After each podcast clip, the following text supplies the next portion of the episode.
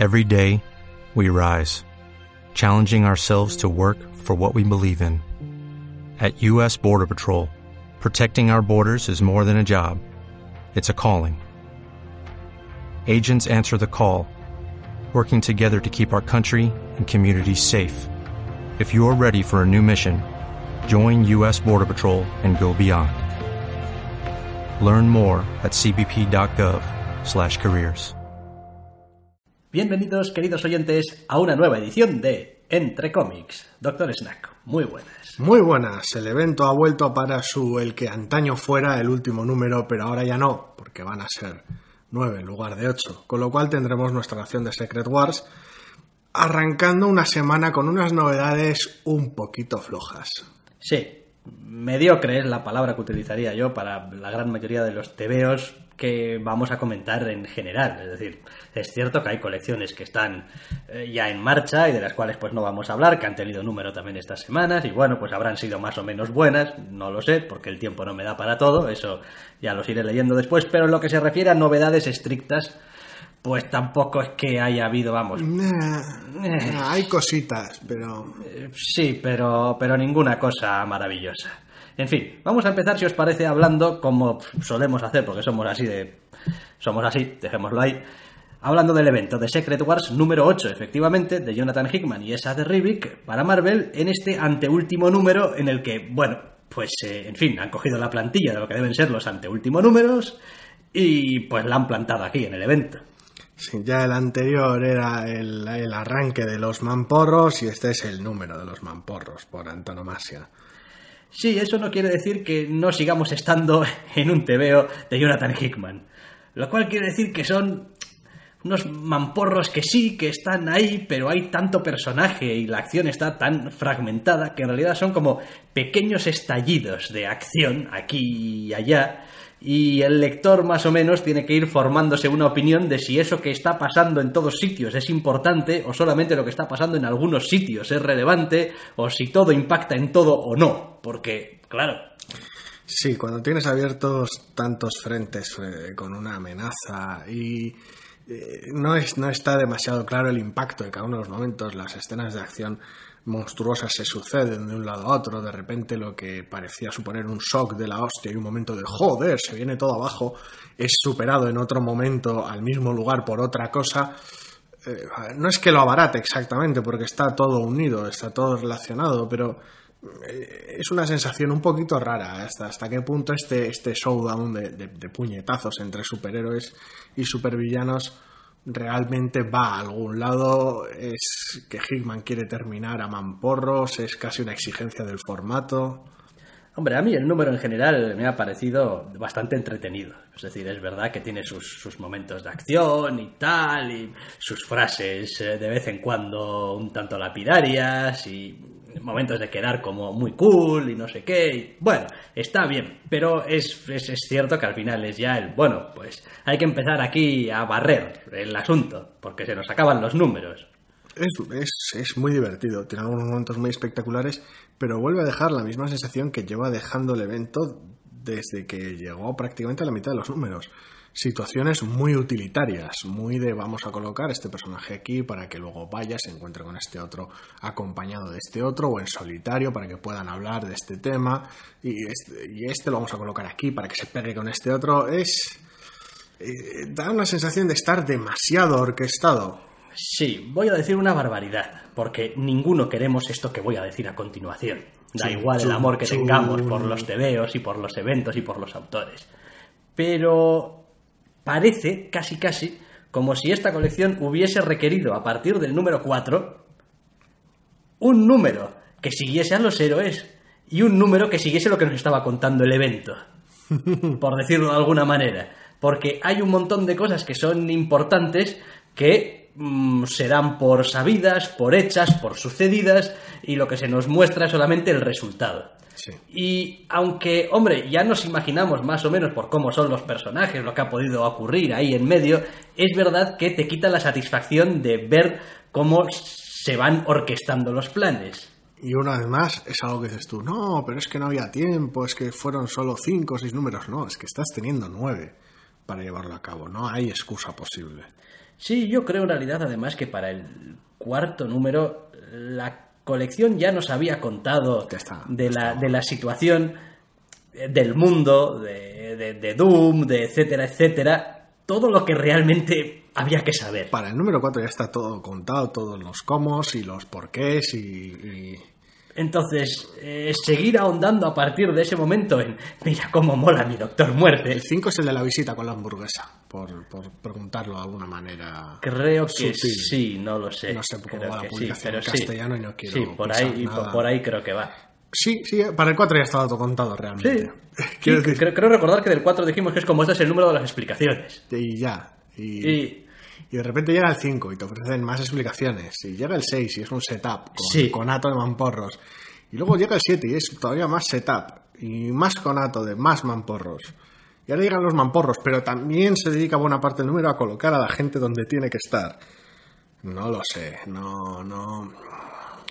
Más que nada, y digo eso, lo de seguir un poco eh, las, las tramas y las cosas que han estado haciendo, porque una de las grandes satisfacciones que yo suelo obtener, sobre todo de algunos personajes en concreto que también están en esta miniserie, es el seguimiento de cómo van desarrollando precisamente esos planes. Es decir, si algo había que a mí me, me gustaba de una cosa como por ejemplo Thanos Quest, era ver precisamente cómo el tío iba poco a poco desarrollando sus planes, cómo iba enfrentándose a las cosas, cómo iba... No, no tener una viñeta en la cual Thanos sonreía como si tuviera un plan y luego ver otra viñeta en la cual Thanos ejecutaba el plan en la cara del villano. Eso ah. es, es como, ah, ya sé lo que voy a hacer y en la siguiente viñeta ya tiene lo que quería y tal. No, se trata solo de A y de C en el caso de ese tipo de planes.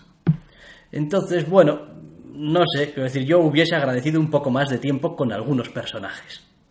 Sobre todo, sobre todo si tal y como parece va a haber algunos que van a ser especialmente importantes en la resolución del conflicto. Igual a los demás, pues tampoco hace falta que les dediques tanto tiempo porque no tienes espacio para todo. Pero algunos que sabes que van a ser centrales.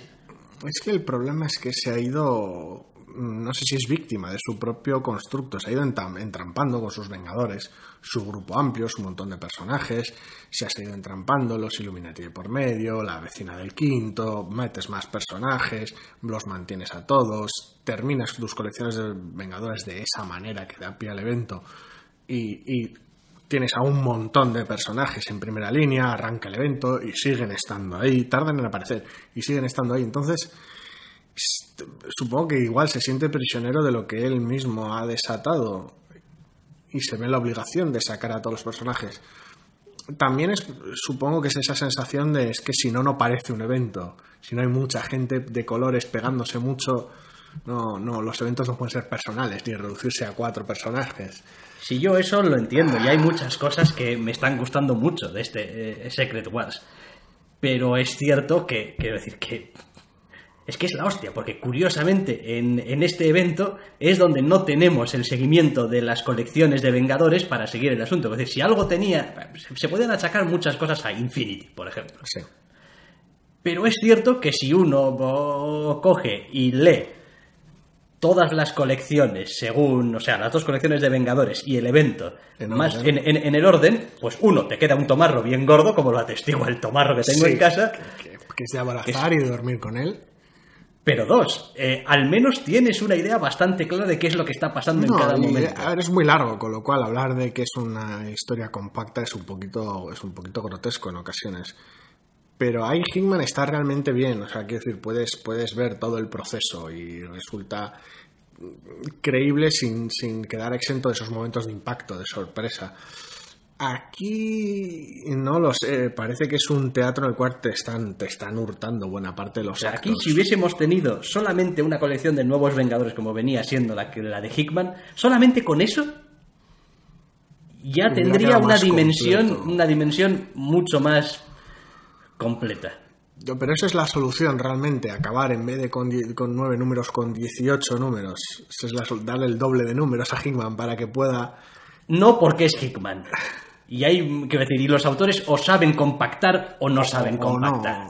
Y Hickman no saben. Pero, pero bueno, eh, tendrías una idea un poquito más completa, yo creo. No lo sé, no, yo... Y una satisfacción de lectura que iría más allá de ¡Hala, mira esto! ¡Hala, qué cebado! Pasar la página, ¡hala, algo más cebado todavía! ¡Hala, algo más exagerado, más bestia! Sube las apuestas más fuerte.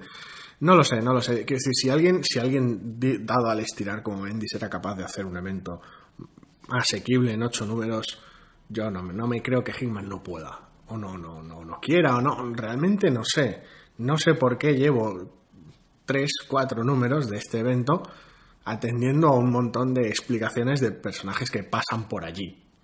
Mm. Hola, pasaba por aquí para este tema. Muy bien, pero no importa, que solo tiene estas dos páginas. Ya nos veremos el siguiente número. Otro personaje. ¿Sabes qué es lo que pasa? Que llegas a este octavo número, lo lees y yo soy incapaz de reconocer ninguna clase de plan por parte al menos de uno de los bandos. Porque asumo que algunos, otro, que algún otro, que uno de los bandos es un tramero de mierda, ya lo hemos visto. Pero el resto parece que está dedicado a dar por culo sin un objetivo específico. Es. Eh, ¿Cómo lo diría yo? Estamos hablando de durante la Guerra del Infinito, durante la Cruzada en lo que el plan, por llamarlo de alguna manera, consistía en vamos a tirarle con todo antes de que se acostumbre a, que es así de poderoso. El plan parece ser ese. Quiero decir, así, desde, el punto de vista superficial ya sabemos que no, que hay algo más de fondo y que cierto personaje tiene una trama turbia de fondo y tal, y que pues, posiblemente acabe, acabe esto como la mierda. Pero, ¿qué es lo que pasa cuando publicas colecciones durante varios números y varios meses situadas después de que haya terminado el evento? El asunto está en que, quiero decir, incluso con ese tipo de historia y ese tipo de planes, tramas, etcétera, hay otra manera de contarlo y esta, para mi gusto, no es la adecuada. Y es un cómic realmente divertido, pero una vez que lo terminas, dices tú, pues vale, pues he tenido un par de páginas de Star-Lord haciendo el gañán, y un par de páginas de Thanos haciendo el gañán, y otro par de páginas de... y así todo el rato. Y por muchos momentos chocantes que metas en el cómic, el impacto dura lo que dura el cómic. Sí, y después al principio del evento, aunque no teníamos acceso, digamos, a, los pensamientos de, de muerte y tal, y sí que teníamos a su círculo más o menos cercano, que nos daba unas cuantas, bueno, unas cuantas guías, nos, nos colocaba un poquito el, el modo de pensar o de actuar del personaje. A partir del quinto número, es como si se hubiese cortado el acceso del lector a lo que está pensando o lo que puede estar planeando o lo que... Nada. Porque... De repente sí pierdes acceso a la fuerza motriz del evento, al, propio origen. Entonces yo entiendo que está hecho porque, porque me imagino que quieres al final ¡Wow! ¡Ounear! ¡Ounear! Y tal. Speech loco. Pero, pero claro, de repente te has quedado desconectado y es como, a ver, una de las cosas más graciosas que tenían siempre las historias del, del infinito, ya fuera el guantelete o la guerra o lo que fuera, era ese, ese acceso al, tío que tenía el poder infinito diciendo, joder, qué loco es esto. Que no, que, tengo... que no el caso de la cruzada. Eh, bueno, la cruzada fue un poco, en fin, un poco mierdosete, pero las cosas como son. Pero sí que tenías ese rollo de, ¡guau! Poder infinito y tal. Esto, esto es sin duda una bendición de la que nunca me cansaré y tal. Y todo, todo mío, todo para mí. Y tal. No sé, no sé. Es que, es que casi, casi puedo empezar a ver ya el, enfrentamiento de discursitos del número 9 entre dos personajes. Y el, y el yo lo hubiera hecho mejor, no, no sé qué, patatín, la responsabilidad era tuya y tal y cual. Y, y me está dando de entera desde ya, porque eso se podía haber hecho hace tres números. Sí, claro. Entonces no, no entiendo el por qué. Por un lado no creo que sea mandato editorial de no, Hickman, métele mamporros, necesito tres números de mamporros. Pero tampoco es algo propio de Hickman. O sea, sí que le gusta meter unos mamporritos épicos que alarguen las situaciones y que se vuelva todo muy, muy, muy brutal. Lo hizo en Infinity y molaba bastante, pero no termina de encajar. No sé si es falta de comodidad con el formato o qué. Ya veremos. Todo esto seguramente sea menos acusado en tomo. Te metes uno de números seguidos, pasa todo rápido como una brisa de verano y a otra cosa. Pero tener que esperar meses y meses, llevar ya ocho números de esto. Es que, se va, a es que se va a convertir en el evento que va a terminar en enero de 2016. Sí. Sí, porque que se ha vuelto a retrasar una semana. Otra más. Sí, no sé si va a ser el día no sé cuántos a principios de enero, ahora va a ser a mediados. O... Todavía me lo voy a acabar leyendo en mi cumpleaños, en febrero. En fin, el asunto es ese, que no, además teníamos la teoría un poquito por encima de que en este número iba a acabar, aunque ya dudábamos cuando vimos el 7, pero bueno, y que el 9 iba a ser más una suerte de epílogo que otra cosa. Que va, aquí está todavía todo el bacalao por vender. Después de haber leído el 8 y ver lo verde que está, el miedo que me da es que, salvo que el 9 sea especialmente largo, lo va a tener que recoger todo a toda hostia. Sí, claro. Y eso a Hickman no creo que se le dé bien en absoluto. Ya veremos, ya veremos. Lo demás, quiero decir, esa remix sigue estando ahí bastante inconmensurable y tal, y Sí, sigue al- manteniendo el nivel. Sí, y- me sigue sin gustar cómo, cómo ejecuta alguno de los personajes. Ya. Su Star-Lord no, no... Sí, pero es, bueno. un, es un poco rarito, sí. Pero bueno. Es aceptable. Es verdad también que, bueno, a ver, el estilo de esa remix tiene sus cositas al margen. Es decir, es un tío que está muy bien, pero es verdad que hay algunas cosas que se le dan mejor que otras. No sé, a ver, está, está bien. No puedo evitar eh, leer esto y acordarme de Tierra X y de lo, de lo bien que estaba realizado aquello. Mm, sí. Y viendo esta otra historia de, bueno, universo alternativo, llámalo como quieras, esta historia tan, tan, tan peculiar y verla ejecutada, no sé, con tan poca soltura, Sí, ahora, Tierra X también, Tiene leerlo cosas. número a número, tuvo que ser un dolor de huevos, porque no tenías más que exposición todo el rato de X23, Sí, dime no, lo no. que ves, y la madre que te parió. Tierra cabrón. X, Tierra X número número, yo no lo leí número número, lo leí ya una vez terminado y tuvo que ser un ladrillazo ¿Un espectacular. Dolor de 12. huevos? Sí, creo que sí. Son- 12, no, sé si no, había 12, incluso 12. Un, no sé si no había incluso un número cero en Tierra X. Sí, pero eran bocetos y En poco más. bocetos. Bueno, sí, Creo. pues 12, 12 números, sí. Los de las tres series son 12 No números. sé si las tres Creo son que 12, pero... Tierra, pa- pa- paraíso y tal. Bueno, no sé, el caso es que de alguna manera tengo, los tengo en casa, igual los, los tendré que releer, tengo mejor recuerdo de Tierra X de la sensación que me está dejando esta historia en algunos aspectos similar. Hmm. No sé, no sé, tal vez era más interesante. Sí, sí, el asunto es ese. El, cabo. el- el asunto es que aquí, a partir de un momento, les ha importado un huevo el, el- mundo, les ha importado un huevo el equilibrio de poder, el, reparto, las motivaciones, el- les ha dado igual porque tenían que empezar a montar. Esto es como cuando alguien te dice, chaval, vas a tener que vas a montar un caso contra, no sé, esta empresa. ¿Por qué? Porque lo digo yo.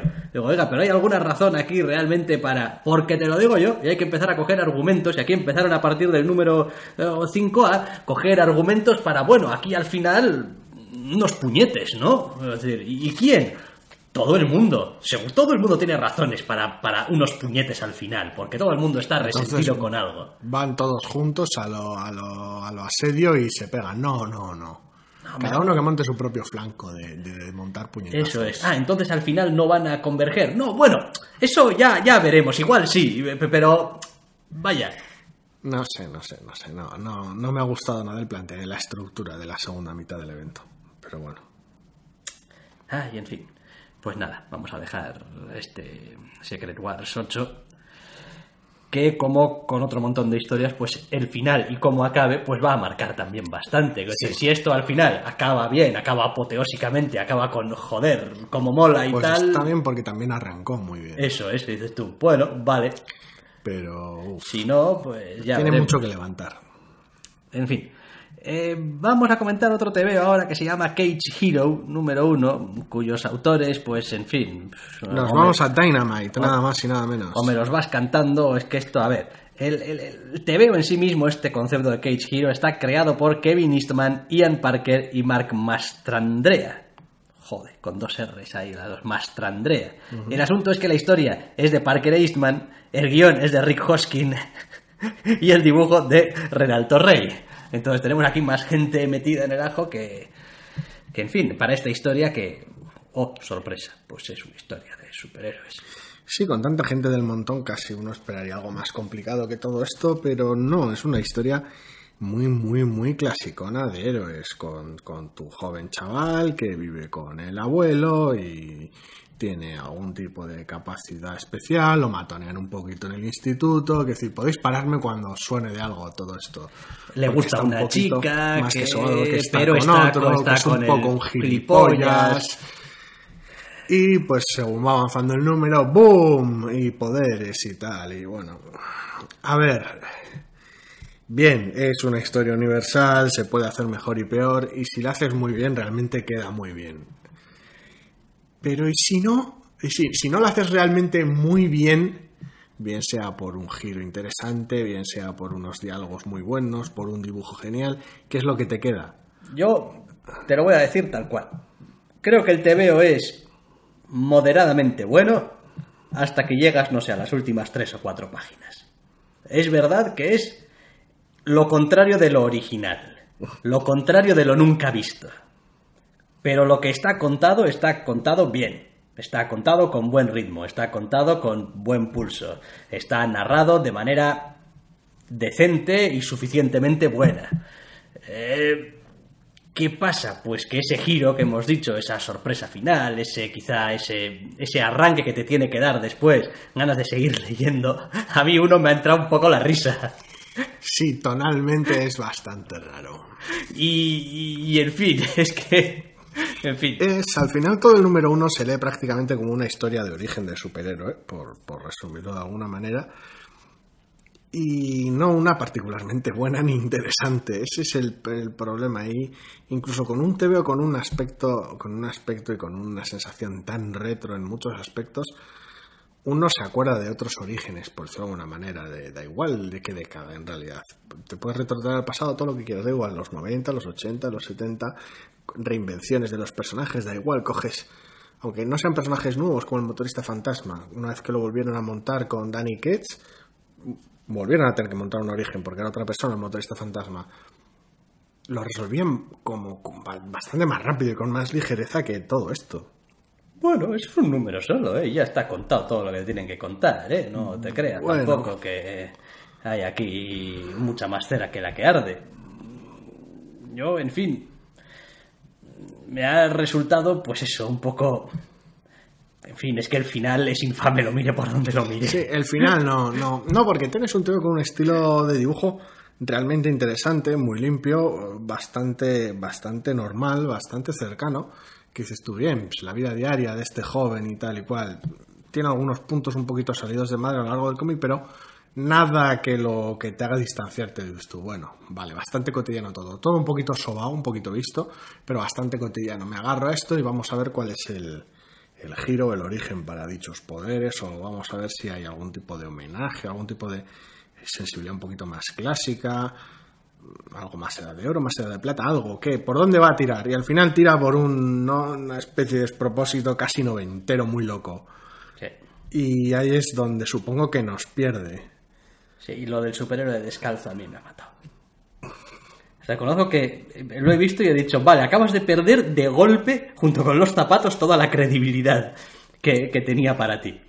Es como ahí, trazamos la línea en algún lugar y ese lugar es el calzado del héroe. Sí. No sé, a ver, el, problema es el, como siempre, es un problema de diseño, de, de, los porqués y los cómo organizas todo, ¿no? No tanto del qué, de, va descalzo, sino de cómo queda eso en conjunto. Sí, quiero decir, a ver, Namor también va descalzo. Sí pues tampoco hay mayor Increíble problema. del bañador verde. Eso es, joder, vamos, no es que vaya descalzo, es que un poco más iba en bolas. Hace tiempo que no va así, pero sí. Eh, no, sé, me ha parecido como, jo, es que me habéis quitado las ganas de seguir leyendo esto automáticamente. Es como, es que no tengo ningún interés en, esto. Tampoco es como si orquestase una especie de, no sé si homenaje o, o dices tú, no, pero es que el TVO tiene que ser deliberadamente ingenuo en algunos aspectos porque yo que sé, es un TVO como nos tocó en su momento de Voltron o una adaptación de los Power Rangers o algo así, pues estamos hablando de Dynamite al fin y al cabo. Como editorial suele hacer ese tipo de cosas. Eh, tampoco van por ahí los tiros, ¿eh? Es de repente, ¡pum! Héroes por esto. Es que, es que, a ver, no podemos decir la, razón o el, el, no, el, asunto que motiva un poco la, el asunto de Pepe, pero y que tampoco, y que tampoco me, quiero decir, no lo condiciona tanto, es muy chocante, es muy ridículo, nos ha sacado por completo del cómic y provocado que seguramente nos acerquemos al número 2 Con lo cual es, es bastante grave. Es bastante grave, quiero decir, Pero, sí, sí. pero tampoco, pero si hubiera sido un cómic realmente bueno hasta ese momento, no pasaría eso, ¿eh? quiero decir. A ver, el con- problema es que hasta entonces tan solo era un cómic más del montón. Bueno, pero con un final que hubiese tenido un poquito, es decir, si te guardas toda la originalidad que no estás teniendo en la historia para el final, para el giro, para los poderes, Más para te vale el- que la- sea bueno. para la revelación, al menos dices, eh, No, no, no. hombre, desde luego me ha pillado por sorpresa. Por sorpresa, sí, yo- sí, porque bueno, al fin y al cabo el nombre de la colección es el que es y la portada es la que es. No me esperaba que fueran tan lejos con ciertas cosas. Pero bueno, en fin, no, no, no somos el público para este cómic, desde luego. No, probablemente no, pero, pero vaya, que, que todos los elementos, o sea, que sacaron la plantilla de origen de superhéroes y Sí, pum, nos hemos, pum, eh, pum. a lo largo del año hemos tenido unas cuantas aventuras de este tipo. Tuvimos el Power Cube Sí, en su sí. momento, que también tela, eh, Black Tiger también, creo que era el título de la colección, que también era como madre mía del amor hermoso. A veces pasa, Black Tiger. creo que era Black no de sé. artes marciales, que no hacía artes marciales. Aquello era King Tiger. Vale, sí, cierto.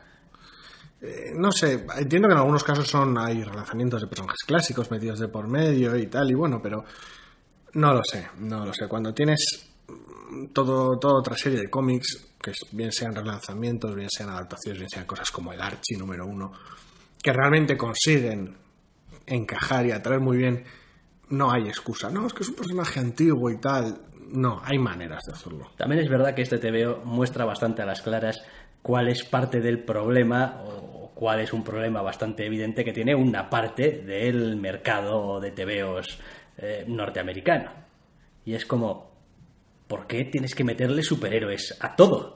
O sea, quiero decir, tu TVO no está dibujado como un TVO de superhéroes, no trata de unos personajes que necesariamente necesiten poderes para hacer avanzar la historia, la trama que tienes en el 85% es más una trama familiar que una trama superheroica. ¿Por qué carajo tienes que acabar de joderla metiendo Porque- unos superhéroes al sí, final? Sí, ¿por qué utilizas los superhéroes como, como vehículo para tu historia cuando no hace falta? Sobre todo hoy en día. Es decir, es un chaval que su padre no está y su madre no sé qué y su abuelo es un poco con el que vive y no le quiere Pero contar cosas. El y- problema está en que es que lo que nosotros hemos percibido como historia del, del TVO y, y es la historia de, de la mayoría de este número uno, no va a ser la historia de la colección. Ya, no, claro que no. Es el- es el pretexto. A ver, sí, sí, entiendo. Si se llama Cage Hero, o sea, decir, tampoco es que esté engañando a nadie. Bien. Pero, en fin, que a veces a uno le hace plantearse, porque sí, yo me estoy imaginando al guionista recibiendo las páginas y viéndoles cómo quedaba y decía, madre del amor hermoso, que cuando Pero- empiece a meter aquí a gente volando, esto se va a venir abajo. Pero, y- pero el asunto está en que es- entonces la historia que quieres contar es la otra, la, de, la del héroe adolescente y tal, que se ve metido en un follón muy loco, porque le caen unos poderes encima y tal. Pues tampoco hagas así el primer número. No, no, da igual, hazlo como te dé la gana, pero, pero en serio, ¿quieres contar esa historia ot- otra vez? Creo que alguna vez la han contado ya. Ya. Si la quieres contar, ¿cómo la vas a contar? ¿Por qué la...? No sé. ¿Cuántos invencibles creéis que puede haber al cabo de la, no digo el año, de la década? La quiero decir, década. ¿cuánt- ¿cuántos superhéroes mm, de creación Sí, sí. más o menos estándar de la de toda la vida consiguen algo de notoriedad y calidad y triunfar? Y si Invencible en lo que a mí respecta enseña una lección es ¿y durante cuánto tiempo puedes hacer que Invencible dure? Bueno, Sin sí, pero- convertirte en una parodia Pero, de ti mismo. pe- pero eso les, ha pasado a todos los superhéroes. Quiero decir, al final llevas tantos números que me dirás que a estas alturas los muertos vivientes no parece un tebeo de superhéroes. Madre mía, o sea, ¿qué, qué está pasando aquí? Meterse en- con dos teos del mismo creador ha sido un poquito feo, pero bueno, Ha sido un poco feo, sí. un poco. Si creí que ibas a mencionar algo más clásico, un Spider-Man cualquiera. ¿o No, da igual, es que me sirve igual. sí, vale cualquiera, Spiderman bueno, un- rotas los me refiero, me refiero porque cambios. los muertos vivientes ni siquiera es una historia de superhéroes. Ya. Y al final está cayendo en esa especie de... En esas iteraciones y en ese, en ese círculo vicioso un tanto raro de, de contar una y otra vez la misma historia. Pero vaya, que a Spider-Man le pasa. Spider-Man pierde los poderes, Spider-Man tiene un problema con su novia, Spider-Man Spider-Man. no quiere formar parte de un grupo, Spider-Man pierde el trabajo. esta semana teníamos un, un TVO de Spider-Man, agente internacional de S.H.I.E.L.D. Spider-Man es ahora un agente internacional de S.H.I.E.L.D. No te preocupes, dentro de 5 o 6 años volverá otra vez a ser un agente internacional de S.H.I.E.L.D. Y tendrá una novia a la que tendrá que mm, esconderle su identidad secreta y No sé, no sé, está, está guay, pero en fin. cosas. Un poquito más de flexibilidad a la hora de contar historias, supongo que. En fin, vamos a la siguiente TVO, New Romancer, número uno, de Peter Milligan y Brett Parson para Vértigo.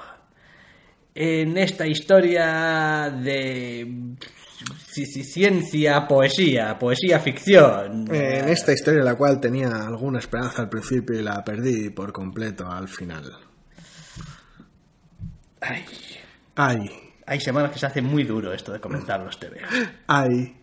Sí, porque aquí tenemos un TVO básicamente de ciencia ficción. Nuestra protagonista es una programadora prodigio que eh, vive en Silicon Valley intentando ganarse la vida en todas estas mega empresas burbujeantes que algunas perduran y otras desaparecen de un día para otro. eh, que está un poquito sola y busca un ideal de amor romántico, no ya, no ya tener pareja, algo tan mundano, no, ese ideal romántico de los poetas de la antigüedad de- del romance más que el amor. Y aunque esa premisa parece arrancar bien, luego todo se va a la mierda. Es muy complicado comentar algunas de los por qué se va todo a la mierda. Bueno, de momento te voy a dar un punto extra por haber dicho lo de burbujeante. Sí. En, un- en una acojonante unión de, ya sabéis, las El tecnológicas, Y las burbujas de las tecnológicas. Y el propio tono del cómic.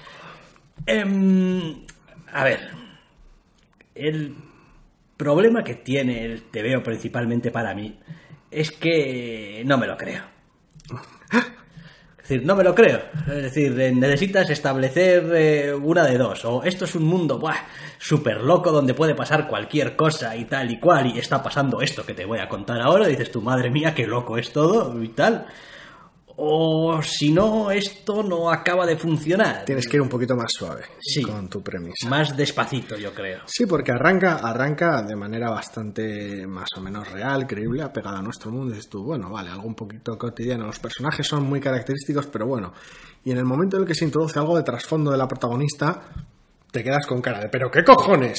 Y luego se introduce la, trama y los planes siniestros de la, corporación para la que antes trabajaba la protagonista y, ¿pero qué hostias? Y pues luego ya llega el propio nudo del cómic, donde se une lo que estaba hablando antes del romance y la poesía y ciertos ideales con las nuevas tecnologías y el despropósito que supone la trama del cómic, y se va todo a la mierda. Pero digo yo, ¿pero tú quieres hacer un TVO que vaya sobre el romance?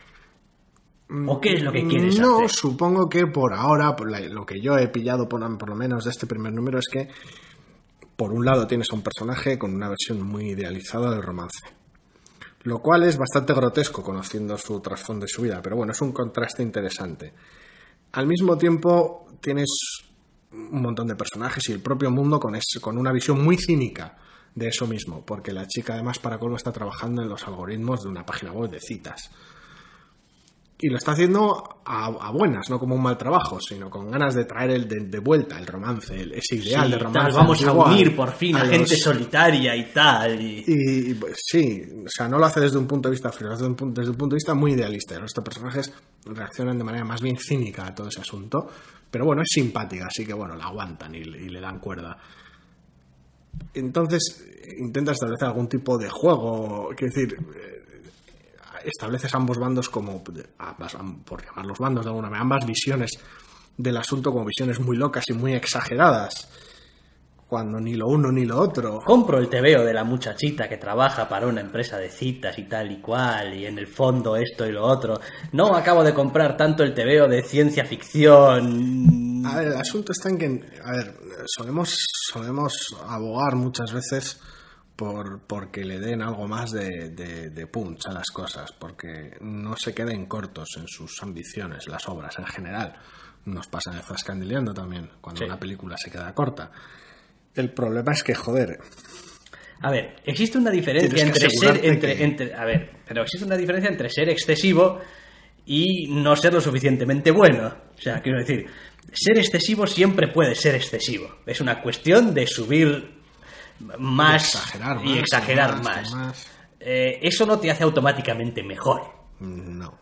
Entonces, eh, cuando, cuando abogamos por ser un poco más exagerado es porque creemos que la obra ya tiene suficiente calidad como para poder permitirse dar ese paso extra. No, y por el tipo de historia, o por el autor que está detrás de ella, por las expectativas, por ciertos personajes.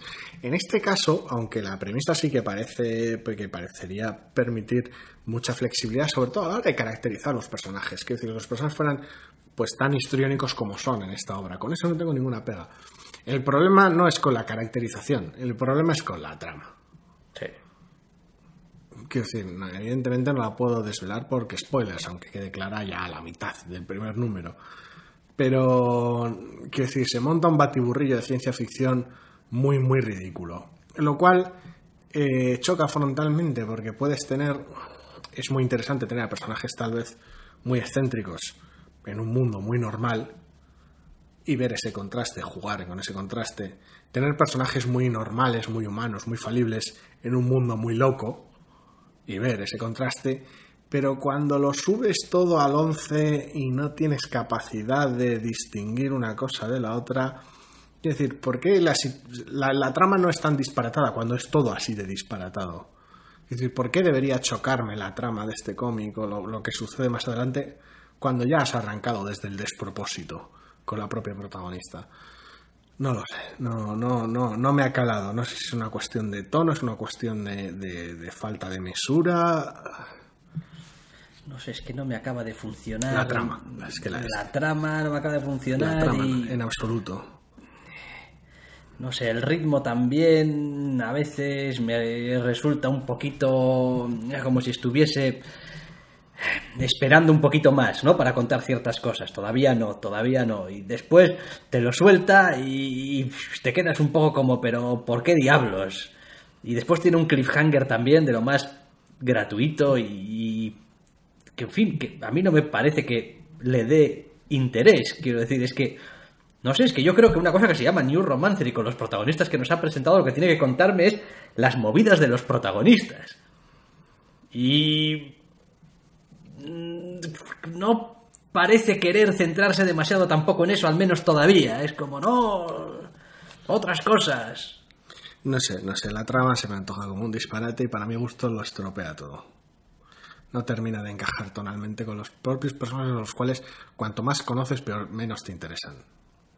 Y peor funcionan. ¿Qué le vamos a hacer? No le vamos a dedicar tampoco mucho más tiempo porque no creo que tengamos mucha capacidad de seguir ahondando en el análisis ni mediano. Yo al menos no estoy hoy- especialmente inspirado. Quiero decir, me estoy dedicando a decir obviedad número uno, obviedad número dos, intentando que no se me note demasiado. Intentando no repetirte. Exactamente, pero vaya, tampoco. En fin, vamos a hablar de otra colección que arranca también, en este caso es de Marvel, Scarlet Witch, la bruja escarlata de James Robinson y Vanessa del Rey. En un TVO que hace bastantes cosas bien y no sé si hace casi tantas mal también. Mm, Bueno, en general a mí me ha gustado con peros, pero Con me ha gustado. ¿Qué es lo que te ha gustado de este Scarlet Witch? Bueno, me ha gustado el hecho de que, joder, Scarlet Witch tiene colección propia. Bien, sí. Bien, es, un protagon- es, un- es, es su- es la protagonista de su propia historia. Es un personaje interesante. Que da bastante juego, la verdad. Y pues eh, tiene. Se las arreglan para ponerla en un setup ahí un poco como, bueno, aquí estoy, soy la bruja escarlata, tal. Tengo a mi consejera aquí a mano y me voy a dedicar a hacer mis movidas de bruja escarlata, casi casi de detective de lo paranormal. Me ha gustado mucho el dibujo en esa del rey. Sí, está bien en general. He hecho de menos ma- algo más de consistencia en algunos momentos. Es que hay algunas viñetas y hay algunos rostros a veces y hay algunas cosillas. No sé, no, no tan momentos en general, sino... Da igual, no, es, no sé si es tanto el, el dibujo de Vanessa como el, como el color. Igual también. No sé, no sé. Es que es de Jordi Beller, entonces me extraña Ya. Que no funcione. No, no, no sé, no sé. A ver, es un, es un estilo muy, muy particular el que, el que tiene el cómic, con un uso del color bastante, bastante agresivo en ciertas ocasiones. Entonces, se me hace un poquito extraño. Acompaña la situación, acompaña al personaje, pero no sé, igual es simplemente que no, no esperaba que fuera así y me ha pillado, es un estilo tan peculiar que me ha pillado por sorpresa y me acabará cayendo cada vez mejor, pero lo he notado un poquito inconsistente. Eh, El problema, creo, al menos el que tengo yo, es con el personaje. No sé si a ti te pasa lo mismo. Y no es culpa de este TVO, en realidad. Quiero decir, aquí tenemos a una bruja escarlata metida en temas básicamente sobrenaturales, de o sea, asuntos de índole mágica, por todas partes, tanto en, el trasfondo y en esa ese nuevo rol, en ese nuevo papel que juega en este TVO, como la propia trama del TVO, tiene un montón de cosas de índole sobrenatural. Y cuando pues nos hemos llenado recientemente de eventos en los cuales se montaban estas chirigotas donde no, no eres mutante, eres inhumana y movidas y estos cambios de estatus del personaje y ahora de repente la tengo aquí haciendo magia, eh, se me queda cara de ¿qué, qué, está, ¿qué cojones estáis haciendo? ¿Qué, Yo, ¿Qué bruja escarlata estoy leyendo? yo compro totalmente esta bruja escarlata. Quiero decir, O sea, quiero decir, su puto nombre es la bruja escarlata. Quiero decir, olvídame de mutante movidas, inhumano movidas y gilipolleces movidas. Bruja escarlata. Bruja que hace brujería. Y lo siento, te guste o no, con poder o sin poder, lo que tendrá que hacer es echar encantamientos o hechizos o lo que tú es que quieras. se me hace muy raro porque el- la personalidad del personaje sigue ahí, el resto de elementos siguen ahí, el trasfondo se hace alusión a ciertos eventos del, del pasado, muy, muy del pasado, bueno, muy tampoco, pero del pasado reciente, pasado Bendis, por decirlo de alguna manera. Ajá. Y eh, no sé muy bien qué decir, qué, qué es canon, qué no, desde, desde un punto de vista externo al TVO. Quiero decir, ¿qué bruja escarlata está aquí? ¿Es, es, es hija de Magneto? ¿Es ¿Qué más da? algún tipo de festival inhumano de ¿Pero por medio? Importa porque, porque no es como si el personaje fuera un borrón y cuenta nueva. Como ya he dicho, se hace mención a ciertos momentos del pasado, a ciertos... Sí, pero- decir, pero para es- entender pero- dónde está el personaje ahora, Pero esos... y la relación que tiene con el entorno no es que haga falta saber de dónde viene, porque es un número uno. Pero cuando se hace mención a ciertas cosas y se dejan otras fuera, los que conocemos al personaje no podemos Sí, pero ninguna olvidar de, pero ninguna de, pero pero ninguna de esas cosas del pasado de la bruja escarlata tienen Es- que ver con, que era o no era mutante o era esto o era hija de no sé quién. Bueno, no tienen nada que ver con el, eso. el festival de decir, no pasó lo que pasó. Sí. pero lo que importa es lo que pasó no de quién es hija ni de dónde saca los poderes. No, a ver, pero el- ya no estoy hablando desde un punto de vista literalmente técnico de no, porque tiene el poder que tiene, es lo de menos, importa lo que hagas con ello, el juego que te dé a la hora de hacer la trama. A lo que me refiero, y sobre todo no es todo este asunto del, del bueno, y ahora sois inhumanos, porque cosas legales, motivos legales, no, es un poquito ridículo. De lo que hablo es de, de- todo ese trasfondo, todo ese entorno social, por decirlo de alguna manera, en el que se ha movido durante décadas. De, no, miembro casi toda la vida de los Vengadores, toda la vida siendo mutante, toda la vida con ese legado, con ese parentesco, con ese hermano que no hay quien lo aguante. Todo eso es parte del personaje, todo eso condiciona el personaje. Y el cómic, aunque hace muy bien trabajo, muy buen trabajo, ahondando selectivamente en algunas cosas y, y comentando algunas cosas del pasado, ya, ya mencionadas, ignorando por completo otras, el cómic puede hacerlo. Y, y el lector nuevo lo agradecerá y dices tú, ah, entonces el personaje este tiene esta relación. Y, pero yo no puedo meterme un plastidecores por la nariz y olvidarme lo que es el personaje. Entonces Mentira, es, puedes. Es- puedes y cuando, y, cu- y cuando él escoge una- un personaje del que sabes cosas y decide que le suda la polla mogollón el 80% y se centra en lo que le da la gana, dices, ah, muy bien, a eso eh, está quitando los michelines y quedándose con lo que le interesa. No puedes, porque luego acabas con la novela gráfica aquella de Ellis y los Vengadores, donde todos están muy salidos de madre.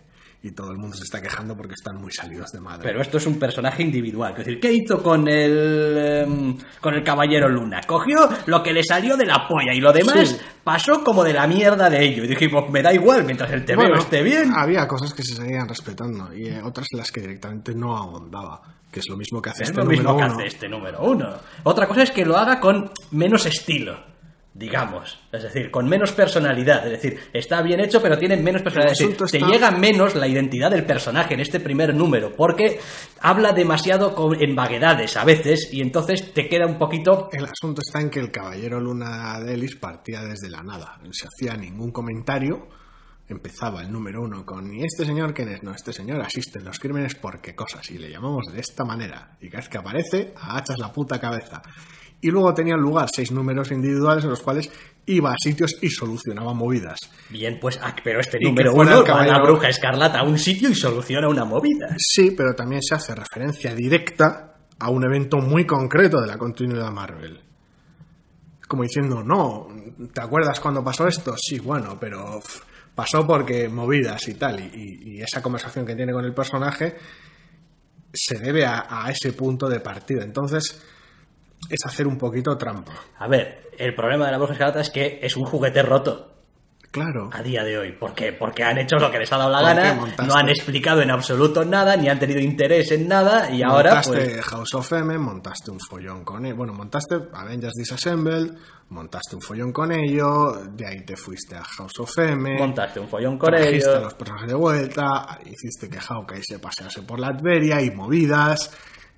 Trajiste el personaje de vuelta, parranda, mutantes, remender de por medio. Quiero decir, el personaje ha pasado en muy poco tiempo, relativamente hablando, por mil movidas. Sí. Y cuando arrancas una colección, un- un- una colección nueva con un número uno y no lo haces desde cero, sino que te tomas la molestia de meter a cierto personaje y hacer una referencia muy específica, de alguna manera validas todo lo que pasa desde ese momento hasta este número uno. Y habiéndolo leído es muy difícil ignorarlo. Quiero decir, no es como si el caballero empezase a... ¿Te acuerdas de los Vengadores de la Costa Este y qué movidas? Da igual, me parece que estás dándole demasiada importancia a dos frases, a dos captions. O sea, que no, son más. Son dos, son dos momentos de una conversación con un personaje. El personaje sigue ahí. Y mientras el personaje está ahí, es vital para el desarrollo, para, para, para la, para la Sí, trama, pero es que eso pasó, es que, es que los hechos, independientemente Sí. de por qué, sucedieron. Sí, pero Y la presencia es un, es un recordatorio. Sí, claro. Y según vayan pasando los números y la colección funcione, pues una colección que funciona muy bien, es un número uno que funciona muy bien, tendrá su propio ritmo y abandonará este, este punto de partida rocoso a ese aspecto. Pero es un personaje que ha pasado por tanto recientemente que es imposible. Es decir, Yo no le veo que decir, salvo Da igual, que te da pongas tiquismiquis, yo no le veo. Da igual cómo arrancase, por ejemplo, Slot, su etapa en Spider-Man, o los cambios que hiciera o no en su momento, porque arrancase como arrancase su etapa en Spider-Man, tenían que coger un Spider-Man el cual había pasado por 78 mierdas distintas recientemente, algunas de las cuales se contradecían unas a otras. Y, Y se pues- cogió y se hizo lo que se Sí, pudo y, punto, y se de- siguió adelante. Y, Y, te fuera. quedas con esa cara de, bueno, este Pues. Spider-Man gay. Te bueno, veo va. todos los meses, Sí. durante años y años, Que pues sí. tiras adelante y ya Pero no evitabas comentarlo porque el te veo te gustase, que me ha gustado. Lo uno no quita lo otro. El problema es que es un arranque raro, un arranque incómodo. Bueno, a mí no me lo ha parecido.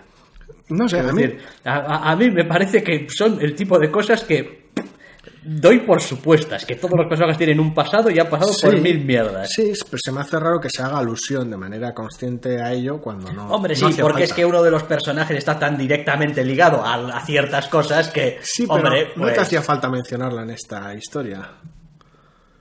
Quiero decir, es, es un personaje con el cual ella habla porque es así, es la bruja escarlata, lo pone en la portada, es lo sobrenatural, demonios, exorcismos, Hombre. movidas y ¡pum! sí. Es, es, es como sí, si pero, pero, pero es, es volver a intentar jugártela a la bondad del lector. Claro. Es decir, no, no, decir, pero volvemos otra vez a lo mismo. A este autor me gusta mogollón y con dos cojones hay ni una puta explicación. O, pues este autor no sé exactamente de muy bien qué anda porque... Depende de cómo fluye el cómic. Tú coges un este número uno sin conocer demasiado o nada el personaje de la bruja escarlata, habiéndola visto de pasada, sin ni tan siquiera con ese nombre, en, en Los Vengadores 2, y dices tú, pues venga, lo sobrenatural, dámelo todo. Qué locura. Y se te queda la misma cara que si coges el Doctor Strange y dices tú, ¿por qué tiene un mayordomo chino que hace artes marciales? ¿Qué cojones? ¿De dónde sale este tío? ¿Por qué salen tres viñetas en tres números? ¿Por qué, por qué le suelta estos momentos sarcásticos muy locos, pero así parece que lealtad eterna y repartir leches? Pues no sé, es, es parte del personaje y tal y como está tratado la colección, es adecuado al tono. Y aquí, el personaje del cual no hablamos porque spoilers, y esta conversación que tengo con la bruja escarlata, es adecuado por el tono del cómic. Sí, claro. No hacía falta esa mención extraña. Sí, eh, no he acabado de captar muy bien qué es lo que quiere hacer aquí exactamente eh, Robinson con ciertas eh, alusiones. Yo es que soy muy tiquismica, así como con otras cosas, como veis. Te la suda. Me la suda mogollón. Ahora, ahora a ver por qué eres tiquismiquis tú y no yo. Vamos a ver. el comentario de la magia, la brujería, la magia de las mujeres y tal, Ah, a la que temen sí. los hombres Sí. y tal. Y es Sí, como... ha- Hay una ah, línea bastante rara. Un par de está en la calle raros. ella, creo, y hace algún comentario Sí.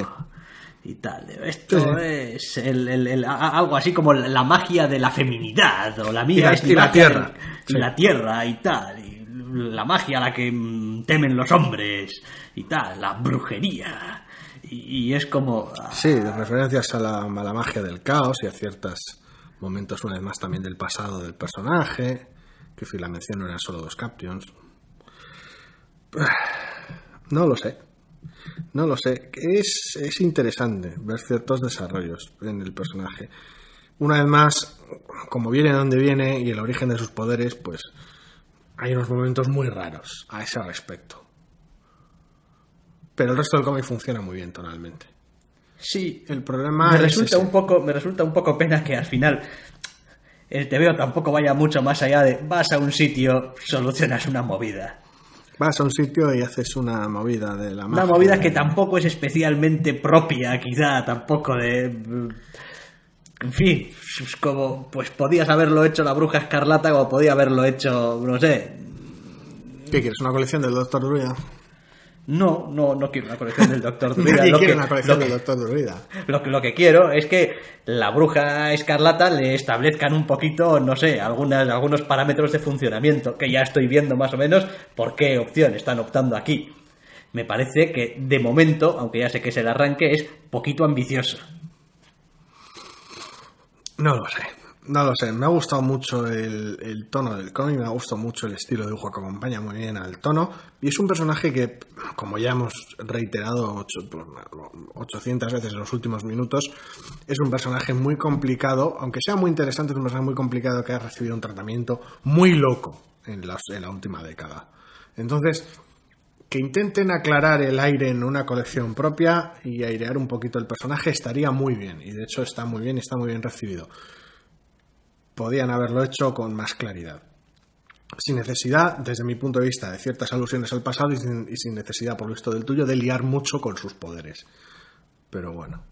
Lo digo porque, a ver, ya de entrada, cuando te metes con la magia, sobre todo en el universo Marvel, estás Es en terreno, estás en terreno resbaladizo.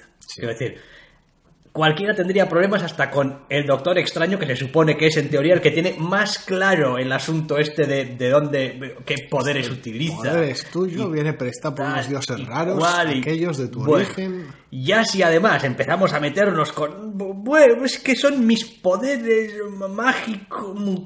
En realidad es brujería de la de toda la vida. ¿Pero esto es una disciplina aprendida o es unas energías que puedes canalizar porque eres mutante o inhumana o qué exactamente? Sí, pero lanzas hechizos como haría un, un mago, un doctor extraño, lo que haces es canalizar una energía que es como la de unos hechizos. Mira, a mí eso no me importa tanto. O quiero decir, tienes algo de entrenamiento mágico como tal, como Dios manda. Algo tiene Es porque decir, el, el trasfondo del personaje claro, lo tiene. Sí, pero... O no sé el peso que tiene. es- claro, Claro, bien, bien, bien, porque no has empezado de cero. Has empezado. no, claro que no has empezado de cero. Ya, pero, debe- Pero no, no, pero no puedes empezar de cero Claro que puedes empezar con el de cero. personaje. No, no, porque lo estás, lo vas a utilizar cada dos por tres, como has demostrado repetidas veces. Entonces, Sí, con el universo cinematográfico por medio ya ni te cuento. entonces, Pero debe- deberían haber empezado de cero, sobre todo después del evento que han tenido. Empiezas de cero. Hola, soy la bruja escarlata. No te voy a poner una exposición de lo que hago, ni por qué, ni cómo lo hago en este Porque número te lo uno, voy a demostrar. Pero se va a ir viendo en la colección. Ya está. No, no, soy la bruja escarlata he pasado por un montón de movidas muy raras a las que me referiré de canto en un par de situaciones. Ahora pechuga con esto. Y claro, pues de ahí la incomodidad. Da igual que sea por el trasfondo del personaje o por el origen de sus poderes, incomodidad es la palabra. es que aún te diré más.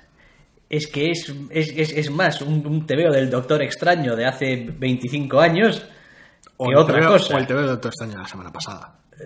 Sí, lo que pasa es que en tono son totalmente diferentes. Sí, el TV del Doctor Extraño la semana pasada lo tenía él en pelotas haciendo chistes. Eh, lo cual, pues no es exactamente lo que yo tenía en la cabeza cuando pensaba en. Es curioso porque esa colección. Bueno, pero es- el Doctor Extraño llega a un sitio y soluciona una movida mágica. Es curioso porque es exactamente el tipo de estructura narrativa que yo estaba babeando por tener en la colección del Doctor Extraño. El Doctor Extraño, cada número está metido en movidas muy raras, solamente de las suyas, y las soluciona y tal y cual. Y entre todas las movidas muy raras se va formando una movida más rara todavía.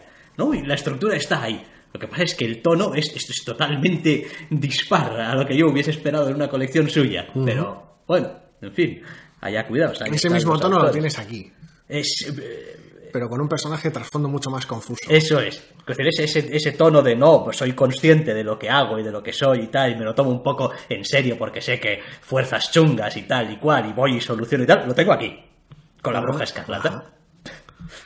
No sé, no sé, a ver, si consiguen, si consiguen alejarse de todos esos problemas inherentes a la, a la situación del personaje, el cómic es muy bueno al margen de eso. Entonces, está bien, a mí me ha gustado, vaya.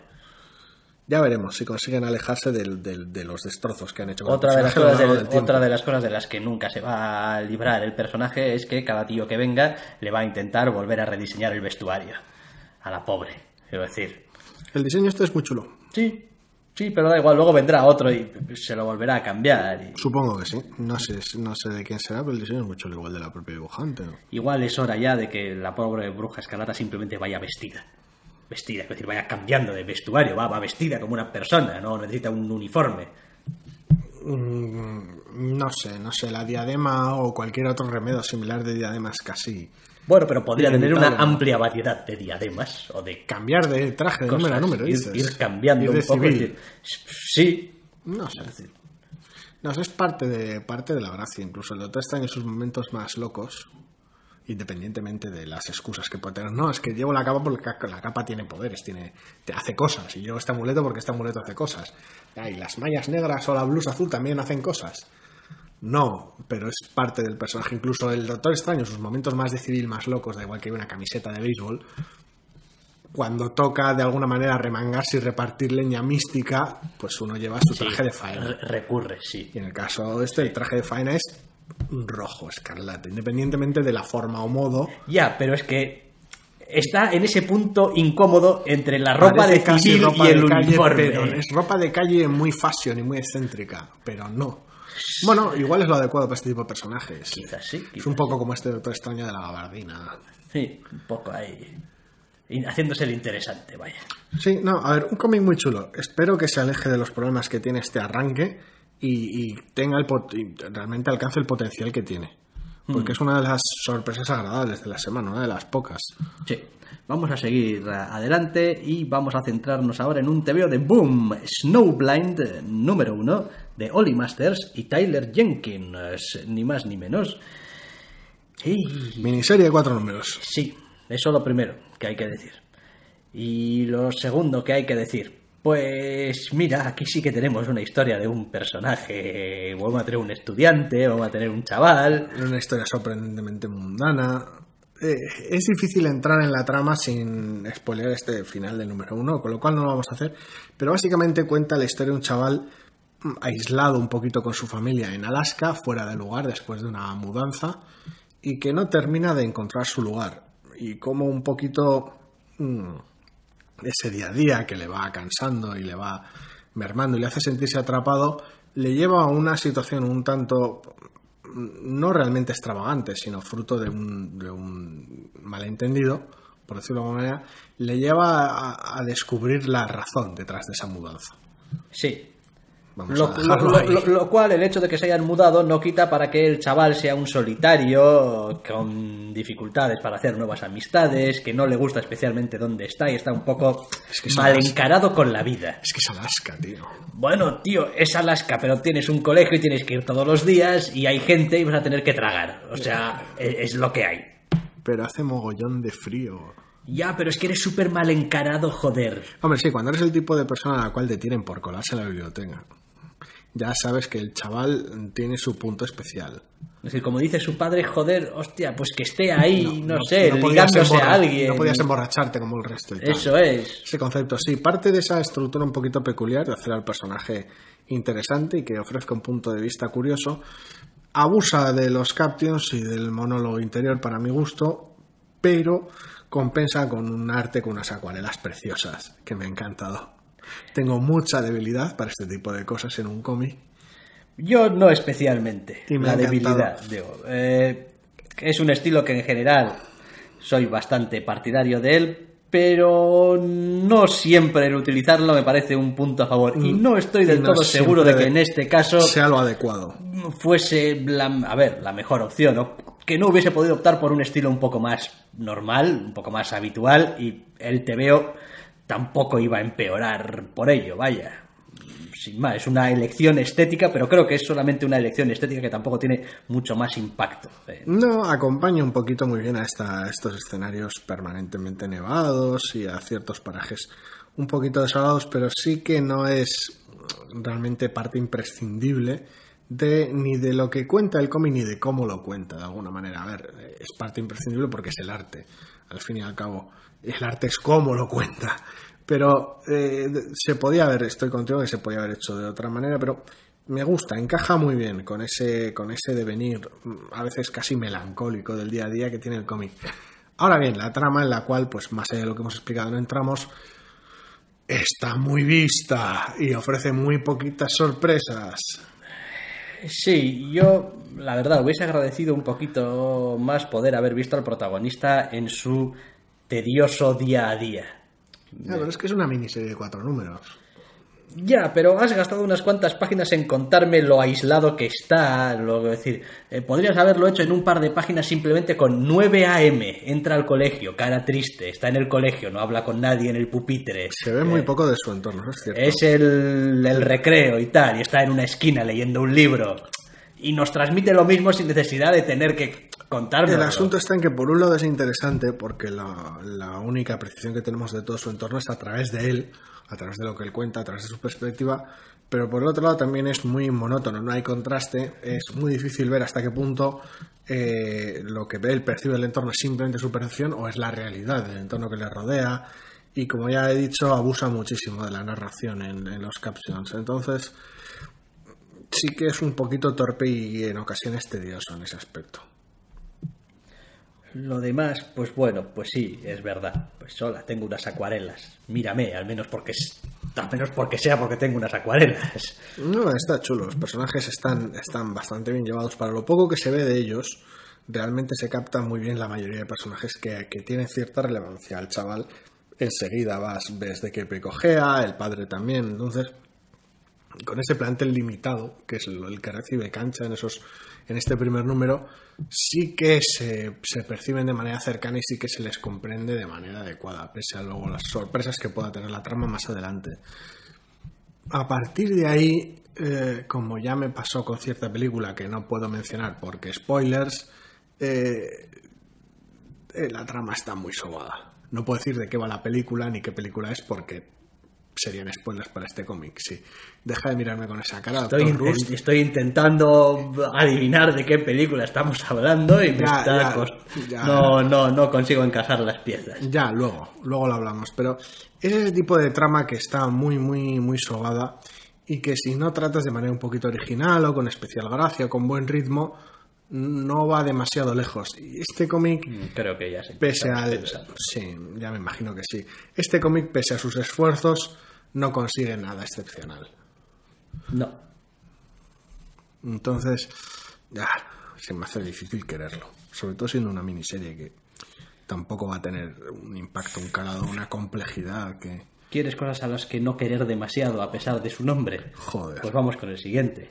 Star Wars Annual, número uno. Sí. Kieron Gillen y Ángel Unzueta, para Marvel. Llevamos, llevamos todo el año sorprendidos, emocionados y encantados de lo bien que estaba funcionando toda la serie de todos los cómics de Star Wars, de Marvel en general.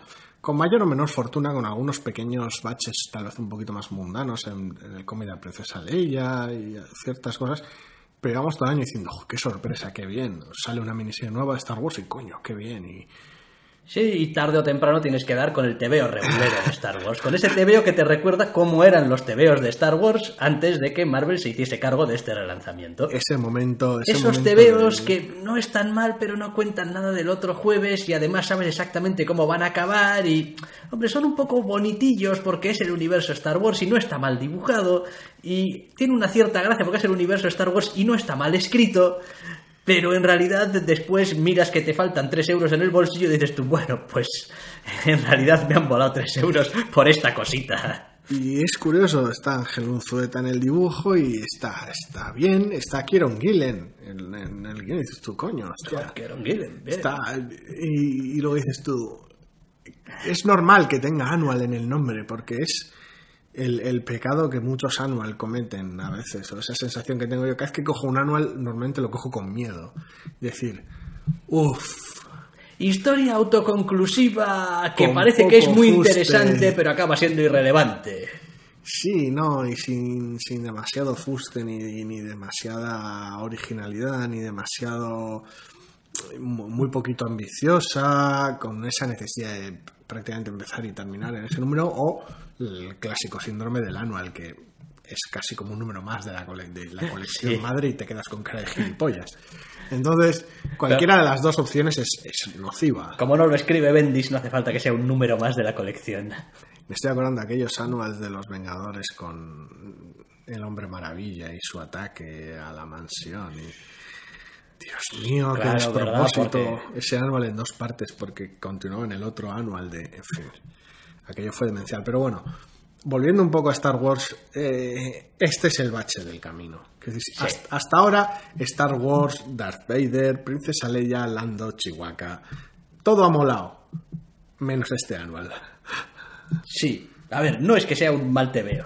No, pero está terriblemente descafeinado. Está muy trillado. y muy es trillado. predecible. Es decir, nos acerca un poco al, al planeta Coruscant y un poquito a, oye, aquí en Coruscant los rebeldes tienen agentes o no, ¿de dónde consiguen la inteligencia y tal? Vida, vida de un espía en Coruscant. Eso es, y tal. Vida muy jodida de un espía en Coruscant. ¿Cómo es ser James Bond en el, en el mundo Star Wars? Pues igual de regulero que en un fílmico. Los diálogos están bien. Es decir, ahí Kieron Gillen sigue siendo Kieron Gillen y tiene algunos momentos bastante graciosos con ciertas referencias a la trilogía original bastante cómicas. Sí. Pero la trama no, la, la trama es terriblemente sosa. Pues es eh, una trama que, en fin, se te podría ocurrir a ti en 10 minutos. No sé, no sé. No sé, creo que se podría haber llevado mejor, que incluso esta propia trama, que es predecible simplemente porque termina con las consecuencias lógicas de lo que te quiere contar. No podía, sin, sin realmente buscarle los tres pies al gato, no, no podía buscar, no podía terminar este cómic de otra manera que como termina. Entonces, es predecible por ser, por ser natural, por funcionar de manera bastante orgánica, pero eso no lo hace más interesante. Cae muy plano el pobre. No, a ver, eh, se intenta dar un poco de cancha al protagonista y tal, y mostrarnos un poco cómo mola y tal y cual, pero en realidad teniendo en cuenta a dónde va la historia, es verdad que podría habernos hecho mayor favor si nos hubiese contado algo un poquito más de cómo funciona Coruscant hoy en día. El problema es que no, no recibes una sensación completa un poquito del trasfondo, desde lo que tú decías de no, pues Coruscant y esa, esa manera de ser, de, de- esa personalidad que tiene prácticamente el planeta. Tampoco al usar un personaje creado para esto y contenido de esto, dentro de este número, no se trata de no, vamos a contar una aventura unitaria de un día que pasa balando por Coruscant a hacer cosas de rebeldes. O un día que. No, no, es, es un personaje creado para esto y está autocontenido en este cómic. Entonces, tiene la tarea de presentarte al personaje, enseñarte de qué pie cojea, cómo es, qué es lo que hace, por qué. Y por muy bien que lo haga Kieron Gillen con los guiones, no hay espacio para nada relevante. Y además comete uno de estos eh, pecados, que es, he creado un personaje que en realidad da igual lo que te cuente de él, porque al final sus acciones van a hablar más alto que cualquier otra cosa y el resultado del final de la historia van a hablar del personaje más que cualquier otra cosa. Entonces yo ya puedo, por ejemplo, voy a hacer una película de un agente secreto, que es como James Bond, pero, pero mejor, porque James Bond es un poco mierda. No es lo que me te imaginas tú en tu cabeza. Y haces un sí, en el sí, que... sobre todo después de ver las últimas películas. Entonces, muestras hay un James Bond que es la hostia, tal cual, un agente que lo peta, tal, lo tiene todo, todos los elementos y tal y cual. Llegas al tercer acto de la película y el malo lo mata de manera ridícula. Dices tú, ¿y, ¿y esto? Dices tú, no, bueno, oye, quiero decir, la escena tiene totalmente, como muchísimo sentido, Lógica lo han, interna lógica interna, lo han detenido y tal, y hombre, el malo no va a dejar que acabe con su plan malvado, así que, coño, pues lo mata. ¿Qué es quieres que lo? Que lo deje atado un Exactamente. de y dices- solo. dices tú, ya joder, pero es que me has presentado un personaje, me le has dado un poco, le has dado un poco de vida, eh, has hecho que molase un montón, que pareciese el héroe de la Que historia. no te las carga al principio, que te las carga en el tercer acto. Eso es, y después resulta que al final, pues, pues todas las expectativas y esperanzas que teníamos en que el protagonista fuese de una manera, pues resulta que en realidad eh, tampoco. Y lo has dejado ya prácticamente inservible para cualquier otra cosa. Que no estamos hablando del cómic, ¿eh? No, estamos hablando- no hemos spoileado que se carga el personaje, ni mucho menos. No, no, no, jamás el cómic, eso. el cómic va por otros derroteros, pero ese es el problema. Al final, por mucho que sea un anual y tengas tus 30 páginas para desarrollar ciertas cosas, simplemente hace falta atinar mucho para que sea suficiente y en este caso simplemente no es suficiente. No, no. No da, no da para, para poder ser suficiente. Ay, en fin. No sé si deberíamos acabar con un último TV o no. No, no, Creo, creo que las novedades de la semana han llegado hasta donde han llegado. Sí, es que, es que tampoco. Pues que números uno, además, ha habido. Joder, a punta pala, ¿eh? Y es que alguno. Lo más salvable o de los más salvables han sido estos, así que no ha sido una semana especialmente afortunada a ese respecto. No. Ha habido cosas Bueno, o, o eso, o, o hemos tenido la mayor capacidad a este lado del Mississippi para obviar todos los números uno que molaban, que salían esta semana. que no como- lo descarto, que hay muchísimo cómic en el océano. Y es posible, efectivamente, que hayan salido algunos números uno que han pasado por debajo del radar y pues, pues ya está, es lo que hay. Pero si, alguien, no es- si alguien tiene alguna reclamación, pues que nos deje Eh, un pero comentario. número uno de no sé qué, que ha salido esta semana y que- es. O que nos mande Pues, un no. Twitter o lo que sea, un correo electrónico, Si no, que sí. se pase por el grupo de Facebook, yo qué sé, lo que sea. y- Si Oye, gentuza, y el número uno de no sé qué, ¿qué? y diremos, pues es que no lo hemos leído. Sí, elegiremos si mentir o no. Es como no, si nos pareció mierda diremos que no lo hemos leído. Y ya está. Sí, ya, porque somos de mentir mogollón. No, en realidad. Porque no. tenemos un problema de la hostia para decir a la gente, no, sí, ah, así que dices que, mm, no sé, eh, que leíste Depressing. Depressing, Ah, y me pareció bastante mierda. Mierda y tal, y bueno, pues... Sí, sí, sí, es uno de los cómics, es uno de los números uno que se han quedado fuera esta semana, por ejemplo. Ah, pero no hablemos de lo que se ha quedado fuera. No. Y ya hemos hablado de lo que ha entrado. Así que es Entonces- momento de poner punto y final al podcast de esta semana. Como siempre quedáis invitados a estos minutos de TVOs la semana que viene. Hasta la semana que viene.